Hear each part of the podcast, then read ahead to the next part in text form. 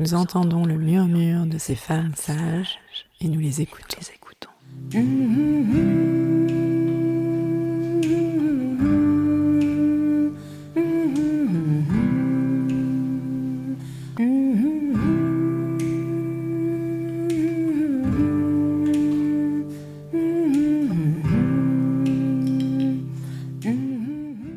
Penser que la sexualité est un sujet de discussion légitime dans un cabinet de gynécologie? En effet, les gynécologues traitent de la sphère intime des patientes et la plupart des diagnostics et interventions que les médecins gynécologues effectuent ont un impact direct ou indirect sur la sexualité des patientes. Mais dans la réalité, et selon les études, les médecins gynécologues ne sont pas forcément à l'aise d'aborder le sujet de la sexualité en consultation. Par manque de formation, et par peur d'être intrusif, intrusive. Les patientes, quant à elles, souhaiteraient en parler mais n'osent pas si elles n'y sont pas invitées. Je suis donc d'autant plus ravie d'accueillir aujourd'hui Lynn Hertz. D'origine belge, Lynn Hertz est gynécologue sexologue à Genève, spécialiste en pathologie de la vulve. Avec elle, nous allons parler sexualité et douleurs gynécologiques. Bonjour Lynn.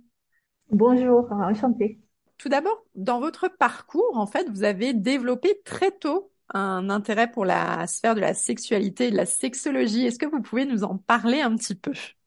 Alors oui, c'est vrai. Euh, déjà dans le lycée, euh, j'ai fait un travail euh, sur le travail de Master Jen Johnson. Je sais pas si vous les connaissez, mais c'est un couple américain, un gynécologue et un psychologue qui ont travaillé ensemble et qui ont euh, évalué la fonction sexuelle. Donc vraiment, qu'est-ce qui se passe dans le corps euh, durant l'acte sexuel. Tout ce travail-là m'a réveillé mon intérêt dans la sexualité et puis euh, tous les autres travaux sur la sexualité euh, par la suite. Oui, parce qu'en fait, vous êtes formé, euh, vous êtes formé donc par la suite en gynécologie, mais pas seulement en gynécologie, également en sexologie. Oui, donc j'ai fait ma, ma formation en gynécologique et obstétrique.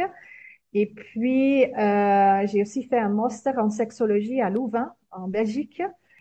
Après mes études de euh, sexologique, euh, j'ai travaillé, euh, pardon, mes études de gynécologique, j'ai travaillé dans une consultation multidisciplinaire pour la médecine sexuelle où on a travaillé ensemble avec un psychologue sexologue, une physiothérapeute ou un kinésithérapeute, comme on dit en, Belgique et en, en, France, une sophrologue aussi pour mieux aborder la sexualité de la femme.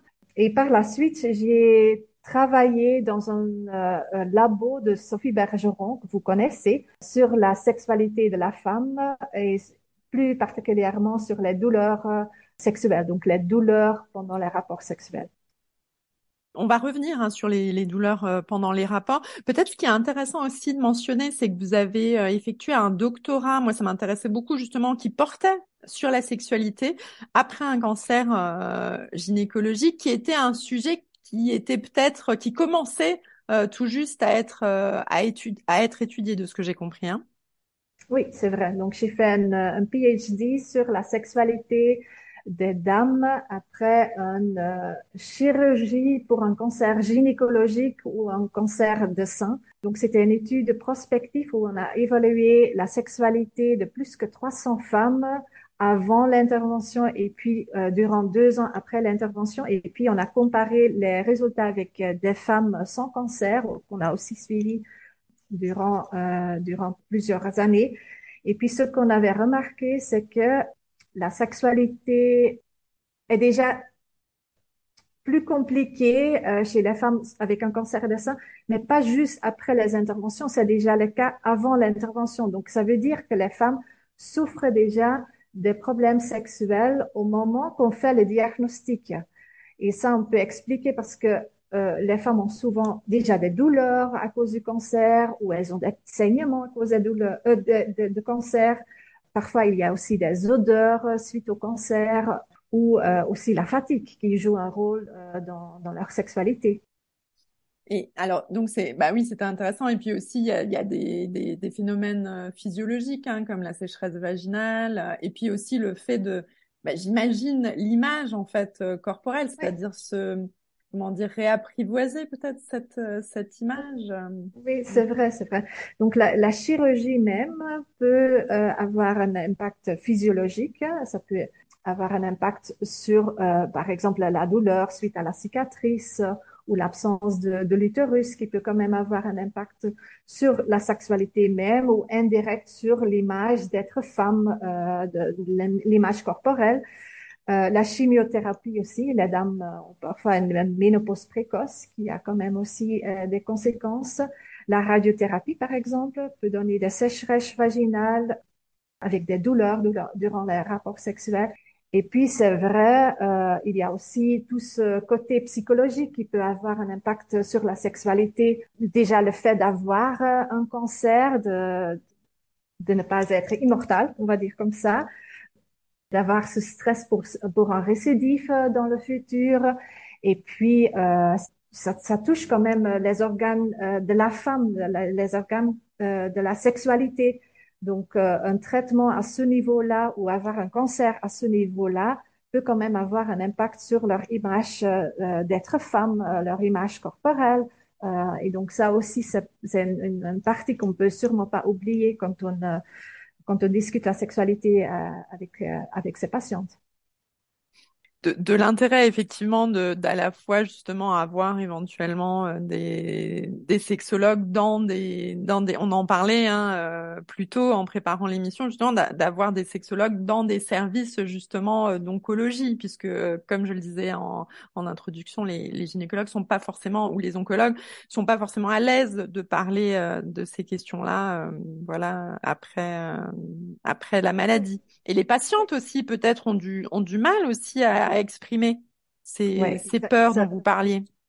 Oui, et ça, c'est vraiment quelque chose d'important, je pense. Euh, on peut avoir une consultation spécialisée où les patients peuvent être adressés euh, s'il y a un problème sexologique, mais c'est pas toujours si évident euh, pour les patients de discuter la sexualité ou les changements qu'elles sont au niveau de leur vie sexuelle ou dans leur vie de couple elles ont eu un traitement de cancer et souvent les patientes ont un peu d'honte ou n'osent pas parler avec leur médecin en disant bah, c'est mon médecin qui a déjà sauvé ma vie et maintenant je vais lui déranger, hein, entre parenthèses, de mes problèmes sexuels. En plus, si on sent que le médecin même ne se sent pas très à l'aise de discuter la sexualité, ça devient très compliqué pour ces patientes euh, de discuter la sexualité. Donc, d'où l'intérêt d'avoir un sexologue, un psychologue sexologue qui aborde le sujet déjà euh, avant le traitement, qui soit là à l'étage de l'hôpital pour discuter ces, euh, ces changements qu'on peut avoir euh, au niveau sexuel, de normaliser certaines choses, de discuter certains mythes qu'on a. Euh, donc, je pense que ça, c'est une personne très importante dans l'hôpital, dans l'unité de l'oncologie. Merci beaucoup. Alors peut-être on va on va aller là dans un maintenant dans sur la consultation hein, puisque vous avez travaillé plusieurs années au sein d'une consultation spécialisée sur les pathologies de la vulve aux hôpitaux universitaires de Genève. Aujourd'hui vous êtes installé en libéral. Alors est-ce que vous pourriez nous expliquer justement comment se passe une consultation spécialisée sur euh, les douleurs? Parce que vous m'avez notamment parlé d'un d'un vulvoscope. Alors euh l'idéal, c'est qu'on a une consultation multidisciplinaire, donc une, un endroit où on a des différents spécialistes ensemble, donc gynéco, physio, une, sexologue, etc. Là, pour le moment, je travaille dans un cabinet où il y a des, des, des physiothérapeutes qui sont très spécialisés en, en, en, problèmes gynécologiques. Donc, je rappelle, les euh, physiothérapeutes, c'est les kinésithérapeutes. Les kinés, les kinés oui, c'est ça. Alors là, première consultation avec moi, c'est une consultation de 45 minutes. Donc, c'est beaucoup plus long, même si je trouve que c'est souvent encore pas assez long, pour vraiment discuter, pour vraiment aborder le sujet, pour euh, pour faire une bonne anamnèse, un bon examen clinique, euh, pour vraiment prendre le temps pour expliquer le plan de traitement à la patiente. Ça, c'est pour la première consultation. Par la suite, on verra, mais souvent à ce moment, pour la suivi, on peut faire les consultations à 30 minutes. Mais vraiment, la première consultation est très importante pour moi, pour faire une très bonne anamnèse, pour laisser expliquer la patiente l'évolution de sa douleur ou de ce problème sexuel, euh, de, chercher tous les facteurs physiologiques, mais aussi psycho psychologiques, sexologiques, relationnels qui peuvent influencer sa problème sexuel. Et puis après, je fais un examen clinique avec ma vulvoscope. Euh, donc, un vulvoscope, euh, c'est une sorte de microscope que j'utilise pour regarder la vulve. On l'utilise aussi pour les colposcopies, donc c'est pour regarder le col de l'utérus chez des patients qui ont des frottis anormales euh, pour le PAP, le test, le contrôle annuel euh, chez les gynécos. Mais moi, je l'utilise pour la vulve et ça me donne euh, la possibilité de montrer la vulve à la patiente. Si la patiente le souhaite, bien sûr, je, ça c'est, si je le discute avant de le montrer. Ça me donne possibilité euh, de faire une éducation, de montrer où sont les, lèvres externes, les lèvres internes, les clitoris, de faire une sorte d'éducation à la patiente de bien voir euh, toutes les pathologies de la vulve, de bien voir toutes les lésions. Donc, c'est une sorte de microscope, donc c'est agrandi les images. Donc, moi, je vois mieux, mais je peux aussi mieux montrer aux patientes ce que je vois et d'expliquer pourquoi la patiente a des démangeaisons ou des douleurs. Et puis aussi, pour bien expliquer où mettre la crème. Euh, si je prescris un crème, de bien expliquer, il faut le mettre là ou là, que la patiente le comprend très, très bien avant, avant de rentrer à la maison en vous entendant parler, on se dit que c'est effectivement, que ça devrait être automatique en fait hein, dans, dans, ce genre de, de, consultation parce que c'est un, un outil euh, à la fois très utile pour euh, la, le professionnel mais aussi pour, euh, pour la patiente hein, puisque tout le monde n'a pas les mêmes connaissances au départ, voilà, physiologiques, anatomiques. Alors justement, sur, pour savoir exactement de ce dont on parle quand on parle de pathologie de la vulve. Est-ce que, est-ce que vous pourriez juste expliquer très brièvement au niveau anatomie où se trouve la vulve et ce que, ce que recouvrent en fait les pathologies de la vulve? Alors la vulve, c'est vraiment tous les organes gynécologiques à l'extérieur. Donc ça va du pubis, de l'os du pubis, vers l'anus. Donc ça inclut les grandes lèvres de la vulve, les petites lèvres, les clitoris, la peau, donc le capuchon qui couvre le clitoris, le périnée, ça c'est l'endroit entre l'entrée du vagin et l'anus, le méa urinaire, et donc tout ce qui est à l'extérieur jusqu'à l'hymen. Donc l'hymen fait la différence entre la vulve et le vagin. Donc le vagin est vraiment la partie à l'intérieur. Très bien. Et alors justement, sur ce qui recouvre un peu les pathologies, euh, de, quoi on parle quand on dit pathologie de la vulve? Alors, pathologie de la vulve, il y a des pathologies dermatologiques comme les lichens scléreux, comme euh, euh, le psoriasis, le lichen plan, les eczémas, les dermatites, etc. On a aussi les infections ou les infections à répétition, comme typiquement ce qu'on connaît, c'est les mycoses à répétition. On peut aussi avoir des douleurs ou des, irritations au niveau de la vulve euh, suite à la ménopause, suite aux cicatrices, par exemple, après accouchement euh, ou après une, MGF, donc une mutilation génitale. On peut avoir des problèmes suite aux chimiothérapies ou aux, euh, aux radiothérapies au niveau de la vulve. Et à côté, on a aussi ce qu'on appelle la vulvodynie. Donc, on fait une différence entre les irritations ou les douleurs suite à une pathologie qu'on connaît bien, comme la lichen scléreux, inflammation, etc., j'ai décrit euh, tout à l'heure. Et puis à côté, on a la vulvodynie. Et vulvodynie, ça veut dire une douleur chronique qui est là et on trouve pas tout de suite, quand on regarde, on trouve pas tout de suite la cause. Et là, on doit un peu chercher euh, qu'est-ce qui cause euh, la douleur chez cette patiente quand on dit pathologie de la vulve, c'est à la fois ce que vous décrivez, mais vous, vous, abordez aussi justement les troubles plus globaux, on va dire, euh, troubles sexuels, euh, ce qui peut être de l'ordre de la disparvenue, les, les troubles justement euh, lors des rapports sexuels, ou plus généralement de l'ordre de, de la santé sexuelle. Oui, alors donc quand on discute la sexualité, alors, on discute euh, bien sûr tous les facteurs euh, physiologiques et c'est vrai quand il y a des pathologies de la vulve, souvent il y a aussi des problèmes sexuels. Typiquement les douleurs pendant les, rapports sexuels. Euh, ça sont des douleurs, si, si c'est vraiment une pathologie de la vulve, c'est souvent une douleur à l'entrée euh, du vagin, mais on peut aussi avoir des douleurs plus profondes dans le vagin. Et ça, c'est typiquement suite à l'endométriose, par exemple, ou quand, les muscles pelviens sont un peu plus contractés, ça peut aussi donner des douleurs. Euh, donc, on regarde un peu plus large. Donc, on regarde la sexualité et les douleurs, mais on regarde aussi le désir sexuel, l'excitation, l'orgasme, parce que quand il y a un problème sexuel, souvent il y a d'autres problèmes sexuels, ce qui n'est pas normal. Si on a une douleur, on a souvent moins de désir.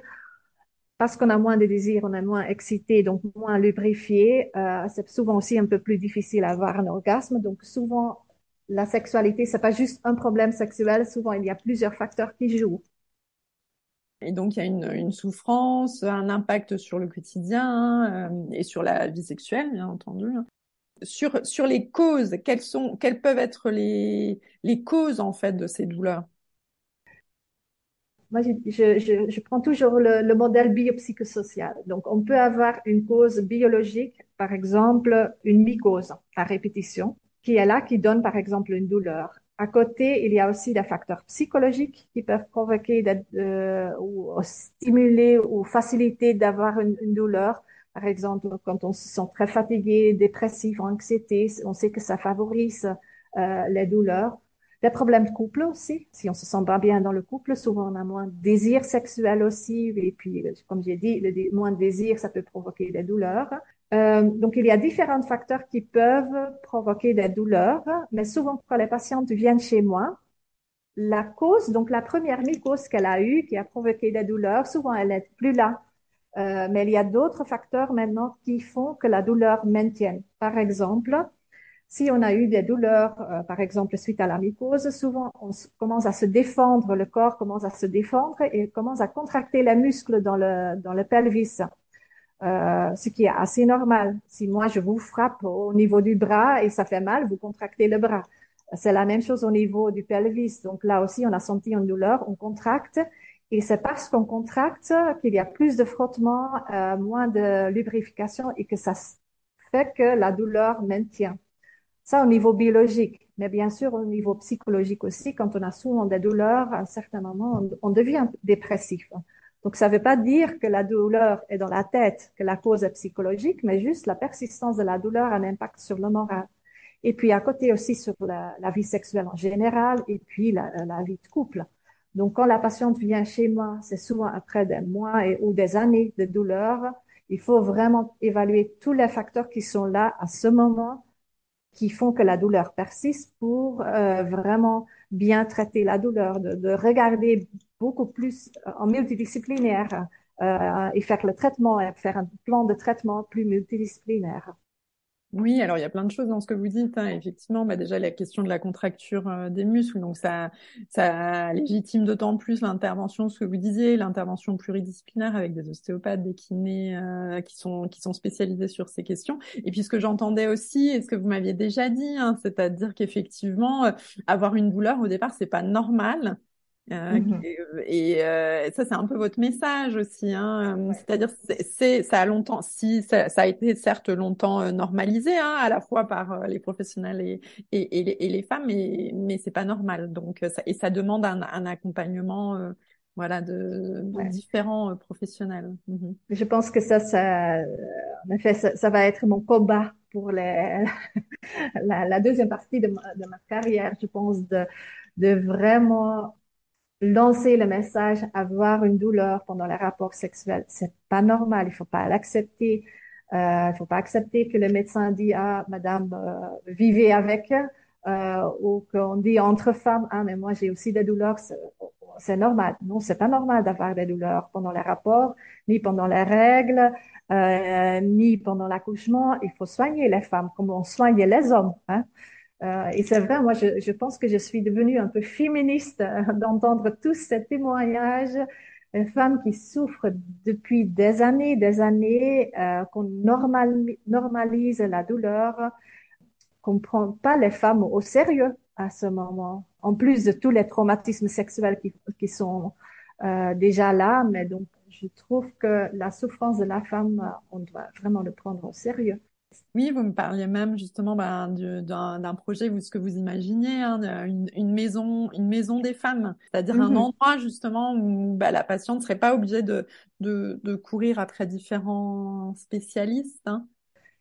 Ça, c'est mon idéal que je suis en train de développer aussi. Euh, mais c'est vrai, actuellement, les patientes souvent doivent, les même doivent chercher les différents spécialistes euh, ils doivent euh, aller à différents endroits, expliquer mille fois euh, ce qui se passe, les traitements qu'elles ont eus, raconter de nouveau, chercher de nouveau un autre médecin parce que ou un autre spécialiste.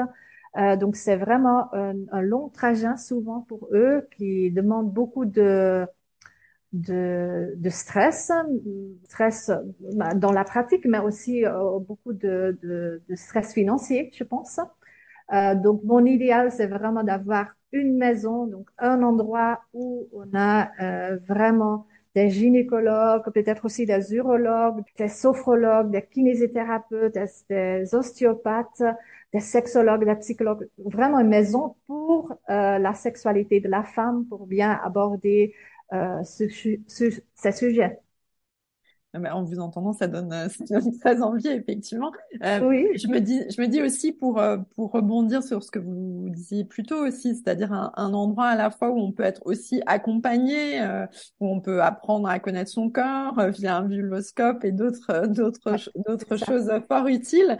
Et, et je me disais peut-être le, le, pendant aussi par rapport à ce que je disais au début, c'est aussi la question de la formation, c'est-à-dire de se, de se sentir aussi euh, légitime, car formé, d'aborder justement euh, euh, les questions de, de sexualité en consultation.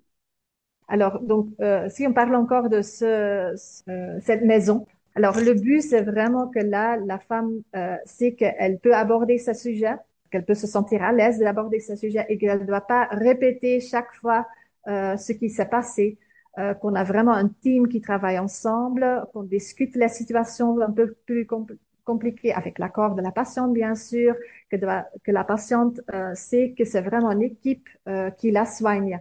Et ça, les études ont montré que ça fait que les, les problèmes sont plus facilement résolus, que ça va le traitement va plus vite. Euh, mais à côté de ça, il y a aussi cette question de formation, parce que pour le moment, il y a encore peu de formation sur la sexualité chez les gynécos, les urologues, tous les médecins. Euh, donc, l'idée de cette maison aussi de, former euh, des jeunes médecins qui sont intéressés d'avoir une formation sur la sexualité, etc.